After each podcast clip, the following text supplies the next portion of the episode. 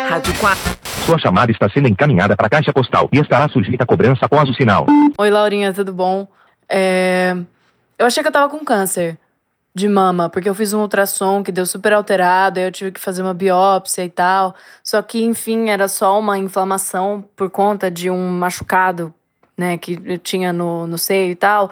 E aí meu médico falou assim para mim: Mas antes, antes de você começar a sentir dor, é... você teve alguma lesão, assim, você bateu em algum lugar? E aí eu lembrei que eu fui na casa do cara que eu fico e ele deu uma mamada no meu peito muito forte. E aí fez essa lesão aí. Essa lesão, inclusive, que é muito comum em mães de recém-nascido.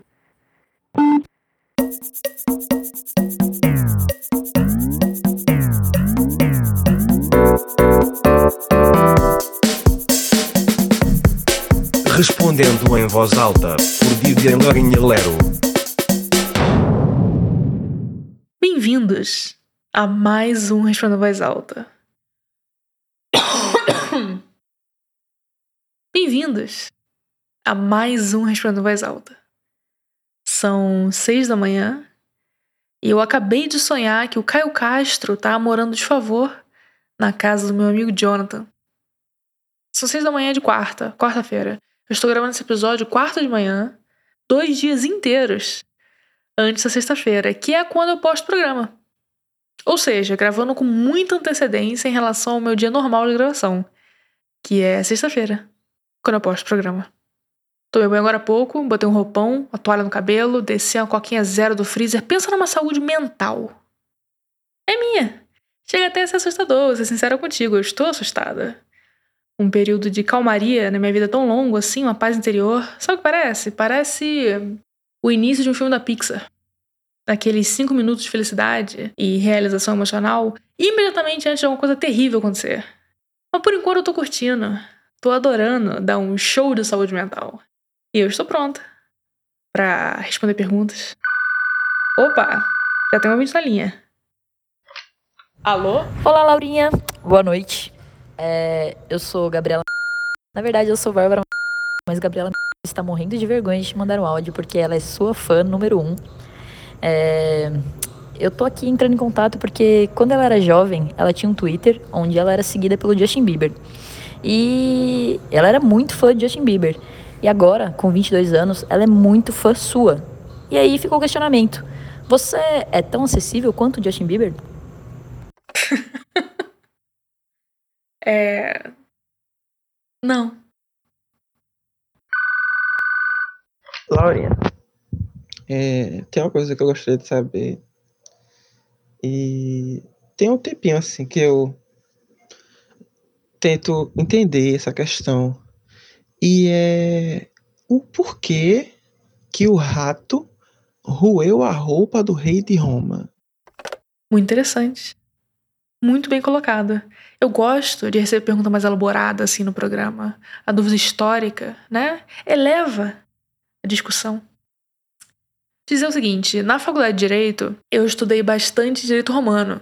Porque o direito brasileiro, o Código Civil brasileiro, ele vem do direito romano, né? E ele vem do direito romano porque existe um número finito de coisas que podem acontecer. E Roma durou muito tempo. Então, basicamente, todas as coisas que podem acontecer já aconteceram lá. Mais do que você imagina. Por exemplo, Roma tinha lei prevendo multa para quem deixasse vaso de planta na janela e o vaso caísse na cabeça de alguém na calçada. Porque em Roma já tinha prédio, já tinha edifício de vários andares, sabia disso? E já tinha babaca também. Gente que bota a. a qual que é o nome de planta? Orquídea. É orquídea, bota orquídea na janela. Pro vizinho ver que não é um apartamento qualquer. É um apartamento consciente. Uma selva urbana. Já tinha isso em Roma também. Você que tá enchendo sua casa de plantas, você não tá fazendo nada de novo. Mas isso foi lá pro finzinho do Império Romano, né? Porque no início era outra história. Era tudo mais primitivo, intenso, improvisado, incluindo direito. Qualquer civilização que tá começando a escrever lei começa com um puta entusiasmo. Porque é uma revelação né? A invenção da lei. Ah, tá rolando crime? E se eu proibir o crime? Agora sim. Agora eu matei no peito. Quero ver cometer crime agora. Então, as primeiras leis de Roma, que a história chama de 12 tábuas, porque o historiador é pago para pesquisar, não para ser criativo, as 12 tábuas foram o primeiro registro de um conjunto de leis romanas, lá pelos 400 anos antes de Cristo. E é um texto. É um texto. Eu vou ler aqui um trecho para você, eu separei quando eu ouvi sua pergunta. É. Ó. Aquele que destruir um prédio ou uma pilha de milho por meio do fogo já começou bem. Distinção crucial aí. Imagina você bota fogo numa pilha de milho e a lei só fala de prédio. Sai impune, né? Tem que considerar todos os casos. É o que é o que as pessoas falam sobre placa, né? Que toda placa tem uma história por trás. Quando você vê uma placa muito específica, tipo não cague na pia do banheiro, é porque alguém cagou na pia do banheiro. Essa lei é a mesma coisa. Alguém botou fogo numa pilha de milho 400 anos antes de Cristo e saiu da delegacia dando a volta olímpica, porque não era crime ainda. Continuando. Aquele que destruir um prédio ou uma pilha de milho por meio do fogo deve ser amarrado, açoitado e queimado até a morte. Muito bacana, tudo a ver, né? Justiça poética. Na verdade, não é justiça, porque não tem justiça em pena de morte, é só poética. E é econômico ainda, porque se for flagrante, já pega o cara pelas calças e joga no milho também. Pega fogo junto. Ó, outra lei aqui. Se qualquer pessoa cantar ou compor uma canção, olha a fineza do detalhe: cantar ou compor uma canção, proferindo calúnia ou insulto a alguém, essa pessoa deve ser espancada até a morte. Aí não teve tanto a ver, né? A punição com crime, ficaram com preguiça de seguir o tema, mas eu vou pegar o espírito da coisa. A ideia, que é você punir com um exagero. Porque se punir já funciona para prevenir o crime, punir com mais força vai funcionar muito mais. Isso aí, abrindo o jornal, você já sabe. Agora, Antes de existir um conjunto de leis em Roma, quando só tinha lei solta, lei avulsa, lei no varejo, era mais brutal ainda. Quem violar a tumba de alguém, a gente arranca a cabeça, enfia num saco e joga o saco no rio. Isso é o que chegou até a gente. Né? As pessoas descreveram que a lei era essa.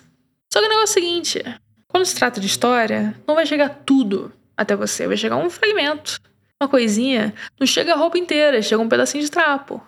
Não chega o livro inteiro, chega meia dúzia de página com um pinto desenhado na margem. As pessoas acham que desenhar pinto na margem é moderno. Não é. O pinto na margem surgiu exatamente no mesmo momento que surgiu a margem. Aliás, te dizer, a margem surgiu para ter espaço para botar o pinto ali.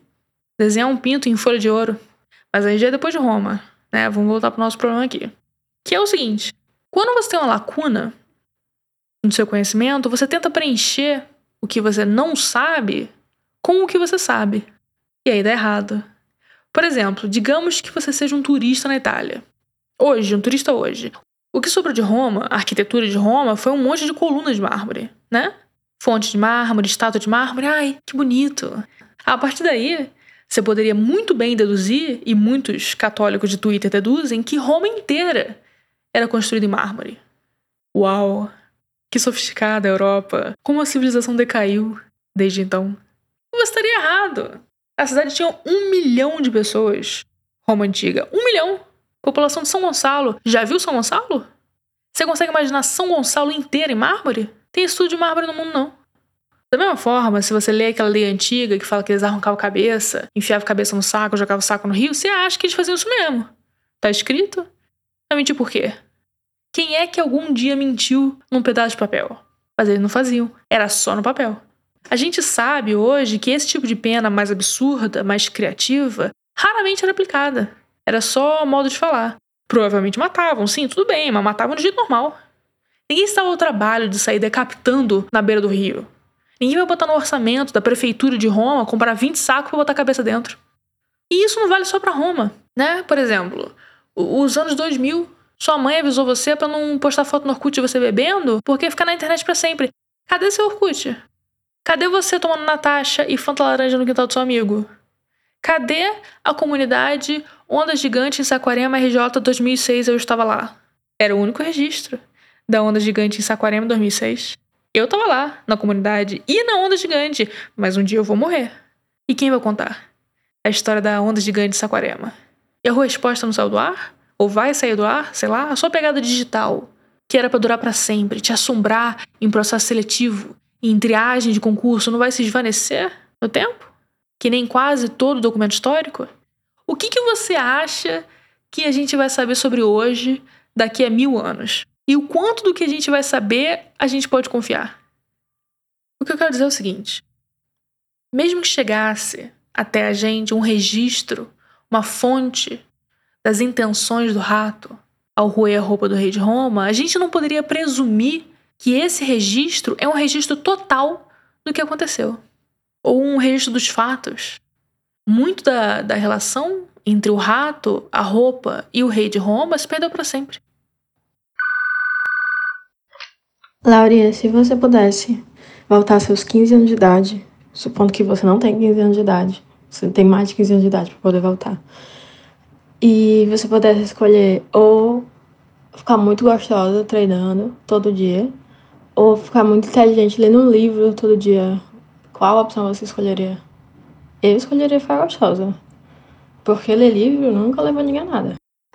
Eu tô muito preparada para responder essa pergunta, porque eu sou uma mulher que acredita no sobrenatural. Gostei desse efeito, vou botar de novo. Eu sou uma mulher que acredita no sobrenatural. Porque eu tive experiências sobrenaturais. Uma vez, quando eu era adolescente, eu tava assistindo um negócio de terror. Filme de fantasma, alguma merda assim. O filme no computador, na mesa do quarto, eu na cama, deitada, assistindo, três da manhã. No meio da cena de susto, a luz cai. Do nada, três da manhã, imagina. Fiquei paralisada na cama, esperando alguma coisa acontecer.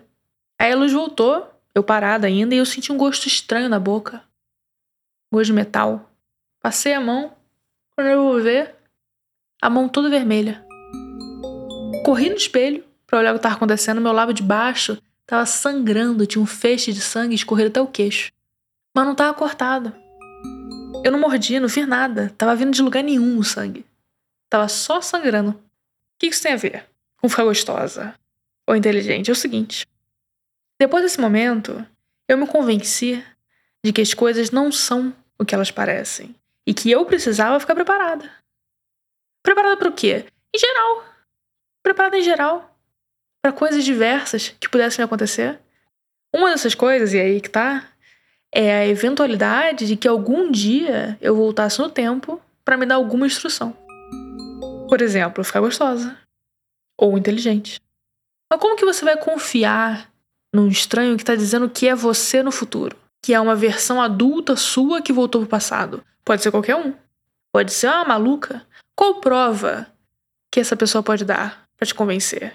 Você vê que, apesar de acreditar no sobrenatural, eu não sou otária. Eu consigo viver essa contradição. Então o que, que eu fiz? Eu criei uma senha, uma senha só para isso. Uma senha para eu falar para mim mesma, se eu voltar no tempo, para provar que eu sou eu. Eu decorei essa senha uns 10, 12 anos atrás, não contei para ninguém e não esqueci até hoje. Então veja você que eu estou muito mais preparada para esse cenário do que você imaginou. Esse cenário é uma possibilidade prática na minha vida. Se alguém vai fazer essa viagem dar certo, sou eu. Tendo dito isso, o exercício que você propôs me deu uma escolha bem fechada entre ser muito gostosa ou muito inteligente, partindo da dedução absolutamente correta que você fez de que nesse momento eu não sou nenhum dos dois. Só que eu não sou nenhum dos dois porque eu não consigo me convencer a fazer o esforço para ser nenhum dos dois. Nem gostosa, nem inteligente. E se eu não consigo agora, no auge da minha saúde mental e disciplina, que dirá aos 15 anos? Quando eu era um animal. Você tá maluca? A única coisa que eu queria aos 15 anos era não ter 15 anos mais. E isso eu já conquistei. Inclusive, tenho ficado cada vez melhor nisso desde então. Sem querer me gabar. É, o que, é que você acha de pessoas que se acham superiores às outras por não gostar de determinada coisa. Tipo, ah, não gosto de PPB, não gosto de um tipo de música. Porque, sinceramente, não tenho paciência. E eu não consigo responder essa pergunta, não. Você me fudeu aqui. Você me botou no checkmate. Porque você construiu essa pergunta para eu responder que ou isso é ruim, ou isso é bom, né? Eu posso achar ruim, você se sentir superior por não gostar de alguma coisa, é amargo, é brega, é desinteressante, a reclamação é a forma mais baixa de conversa. É o que você diz quando você não tem nada a dizer. Ou eu posso achar bom. O ódio compartilhado é o super bonder da amizade. Sempre vai ser mais engraçado falar mal de alguma coisa do que falar bem. Pode até ser irritante, o cinismo do cínico, mas pelo menos ele tá se divertindo.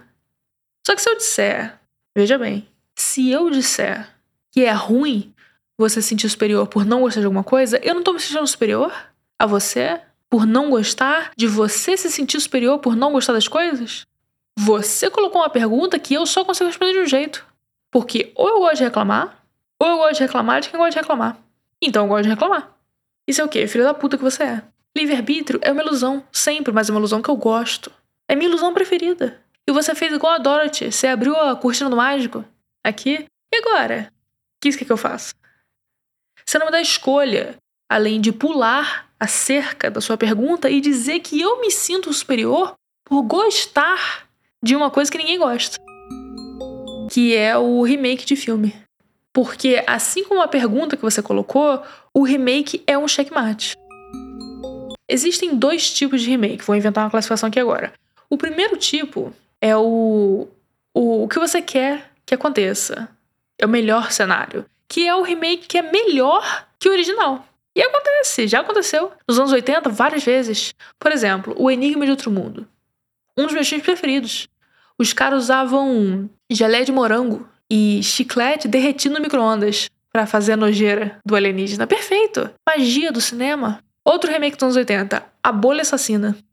Sobre um monstro que corrói tudo. A primeira morte desse filme, eu não sei como eles fizeram esse efeito, a bolha passa ácido em cima do velho e o velho fica parecendo uma parmegiana. Juro por Deus. E é um filme assustador de verdade. Traz questões da vida real. A protagonista passa 20 minutos do filme nadando no esgoto, cheio de rato em volta. Show de leptospirose. A bolha assassina agora é o menor problema dela. Um Jantar Sangrento também é outro remake dos anos 80 sobre uma lanchonete vegetariana comandada por dois canibais e o tio deles, que é um cérebro numa jarra. Eu não vou nem falar mais nada sobre esse filme, acho que isso já deve ser suficiente para confirmar para você a qualidade do roteiro. Mas isso é raro, né? A gente sabe. O mais comum mesmo, que é o que dá a reputação negativa do remake, é o remake pior que o original. Robocop, do José Padilha, com todo respeito. É, Carrie, aquele filme da mulher que toma banho de sangue, tem um remake desse de 2013. Filme horrível, todo apagado. Bem que todo filme é apagado agora, né? Que nem aquele trailer do novo da Marvel, que saiu esses dias. Como é, é o nome mesmo? Eternos. Tudo cinza. O primeiro. o primeiro filme da Marvel feito para aqueles canal de TV a cabo que o dono sai de casa e deixa o cachorro assistindo. Mas aí que tá. Por que, que é horrível o Robocop, a Carrie? Porque você tá vendo o mesmo filme que você viu antes. Só que é mal feito. E isso me fascina. Eu que sou uma pessoa que se fascina por qualquer coisa. Me fascina porque parece que abre um rombo no espaço-tempo e te transporta para uma realidade alternativa em que aquele clássico é um filme ruim. Uma realidade em que o mesmo material, a mesma ideia, foi executada de um jeito que estragou tudo. Você assistindo Carrie de 2013, você entende que não é a ideia da garota tomando um banho de sangue na formatura que fez o filme ser bom. Tem um milhão de escolhas artísticas que foram feitas pelo pessoal que fez o filme original e que podiam não ter sido. E agora que você viu a versão do filme que de fato essas escolhas não foram feitas, você dá valor a quem fez direito. Por isso que o remake é um checkmate, você entende? Porque se ele for bom, ele é bom. Acabou. Mas quanto pior ele for, mais valor você dá ao original. Quem fala que a tendência do remake representa o, o, o fim do cinema não entendeu nada. O remake incompetente é o cinema conquistando o respeito que ele merece. E aí, Laurinha, Lero, tudo bem? Eu tenho 12 anos. E eu aprendi a fazer crochê esses meses na quarentena, porque a vó da minha irmã veio pra cá e me ensinou a fazer crochê, porque eu vi ela fazer, eu falei, nossa, eu quero aprender. Ela me ensinou. E eu queria saber a sua opinião sobre o que, que você acha de uma criança de 12 anos que poderia estar fazendo tanta merda agora, desculpa palavra, fazendo crochê. é, esse é o áudio mais estranho que eu já recebi. Porque você perguntou, minha opinião, sobre você ser uma criança de 12 anos que faz crochê. Mas para mim é muito mais interessante você ser uma criança de 12 anos que me mandou uma pergunta. É como se eu tivesse descobrindo vida em Marte, saber que alguém de 12 anos ouve esse programa. É incrível e aterrorizante. Talvez mais aterrorizante do que incrível, quanto mais eu penso a respeito. Para responder essa pergunta, eu acho ótimo que você arranjou um hobby. Ótimo, perfeito. Todo mundo devia ter um hobby. Inclusive, é uma coisa que cobre uma entrevista de emprego. Uma vez eu fui num processo seletivo para um estágio, uma dinâmica em grupo, e a mulher ela perguntou para a candidata qual era o hobby dela. E ela não tinha bem 12 anos, mas mentalmente ela devia estar ali, com todo respeito a você. Porque ela pensou um pouquinho e respondeu que o hobby dela é sair para jantar. Eu, por outro lado, sou uma mulher de muitos hobbies. O hobby pelo qual eu sou mais conhecida é ser hospitalizada. Esse é meu hobby principal, minha fonte primária de entretenimento. Mas eu tenho outros. Muitos outros. O meu maior hobby, na verdade, é adquirir novos hobbies, novos interesses e ter que arranjar dinheiro para sustentar eles. Igual o filho, sabe? O que não quer dizer que não tem hobby grátis também, né? Quando eu estava na faculdade, a outra, quando eu estava direito, meu hobby era pesquisar atividade parlamentar, discussão dos senadores. Tem um negócio chamado Diário do Senado. Ó, não vem encher o saco que eu tô explicando que é Diário do Senado, porque eu falando com a garota aqui que tem 12 anos, tá bom? Tem um negócio, meu anjo, chamado Diário do Senado, que vem escrito tudo que foi conversado no Senado naquele dia. Tem sempre alguém anotando, né? As coisas que eles falam. E eu diria que é 30% discussão legislativa e 70% entretenimento. Teve uma vez que um senador começou um discurso falando assim: Senhor presidente. Presidente do Senado? Senhor presidente, confesso que eram três da madrugada quando assistia ao pronunciamento de Barack Obama. Fui à sacada, olhei para o céu e percebi que havia somente duas estrelas. Pensei comigo: uma estrela é a de Barack Obama. É tudo assim. Qualquer dia que tu abrir o diário vai ter alguém falando um negócio desse. Mas eu não olho o diário mais. Ultimamente, o hobby que tem consumido minha vida é edição de vídeo. Comprei um curso ensinado por um belga que fala igual animador de festa. E eu tô adorando, porque é um assunto que eu tenho interesse faz muito tempo. Aliás, desde que eu tinha sua idade. Quando eu tinha 12 anos, tinha duas revistas infantil que eu lia. A Recreio, que era a revista que vinha com brinquedo. Teve uma época que a Recreio vinha com um transformerzinho que, em vez de virar carro, virava eletrodoméstico. O robô virava a máquina de lavar, o outro virava o fogão. E eu acho que a ideia era uma camuflagem, né, pro robô, pra ele se esconder no inimigo, mas eu deixava ele assim mesmo. Em forma de máquina de lavar. Montei uma casinha de boneca inteira, assim. E além da Recreio, a outra revista que eu lia muito era a revista Smack. Smack. Um beijo, o nome da revista. Tinha toda a Tim, tinha Capricho, mas eu não gostava delas. Era a revista de Patricinha, eu gostava da Smack. E a Smack era muito boa, porque as mulheres que escreviam ela não faziam a menor ideia de como falar com adolescente. Que realmente é muito difícil, eu entendo agora, você dirigir a uma pessoa de 12 anos. Porque quando você fica adulto, você esquece o quanto você não sabia. De repertório mesmo, de nome, de coisa. Teve um teste da SMAC, é, SMAC, sei lá. Sabe o teste BuzzFeed? Descubra é, qual talher você é. Então, a SMAC tinha um monte desses. E teve uma edição que o teste era você saber como seria o filme da sua vida. Aí tinha várias perguntas. Qual ator você prefere? Qual atriz? Em qual cidade o filme se passa? Tudo bem, normal. Mas aí veio uma pergunta que era o seguinte: Qual plano você prefere? Plano fechado plano médio ou plano aberto? Eu li esse teste deve fazer uns 15 anos. E até hoje eu lembro do quão impressionado eu fiquei com o quanto eu não sabia o que era aquilo. Plano fechado, não fazia a menor ideia. E isso me traumatizou. Porque eu me senti como se o, o conhecimento, todo o conhecimento que existe, fosse uma caverna enorme, escura, sabe? E eu estivesse tentando andar ali só com uma velinha acesa, sem iluminar nada. Foi uma experiência muito formativa para mim. E eu acho que é por isso que eu sou desse jeito. Enfim, eu lembrei dessa história essa semana porque nesse curso de edição que eu tô fazendo, o cara fala de plano fechado, plano aberto. E essa altura, como eu já sei o que é, eu entendi sem problema nenhum que ele tava falando. Como se não fosse nada, como se eu sempre soubesse. E foi como se eu tivesse voltado naquela caverna, só que, sei lá, com uma lanterna dessa vez. Sabe? Vendo um pouquinho melhor. Enfim, eu espero que daqui a muitos anos você esteja terminando um suéter, assistindo TV assim, nem prestar atenção no que você está fazendo, e do nada você lembre que um dia você foi tão iniciante no crochê que você ligou para um idiota na internet para perguntar o que ela achava do seu novo hobby. Acho que vai ser um momento muito divertido para você. Opa, tá na hora de bater o ponto. Chegamos ao fim de mais um episódio do Respondendo Mais Alta. Se você tem uma pergunta, ou uma história, um recado, especificamente um recado para mim. Não adianta mandar recado pro seu namorado, que eu não vou botar no programa, porque depois vocês terminam e você vai vir enchendo o saco pedindo pra eu tirar a sua declaração do ar. Enfim, se você tem alguma coisa para me falar, é só mandar um áudio no Telegram. O link é t.me barra Lero ou entra no aplicativo e digita arroba Lero, tudo junto. Esse programa não é patrocinado pelo Telegram, mas podia ser, né? Como se fosse. E é isso. Até mais. Rádio 4. Sua chamada está sendo encaminhada para a caixa postal e estará sujeita a cobrança após o sinal. Oi, Laurinha, tudo bom? Dia dos namorados tá aí chegando, então eu achei de bom tom te mandar uma música. Essa música, tocada por mim, que eu vou tocar agora, no caso. O trompete, que é o mais romântico dos instrumentos, como você bem coloca.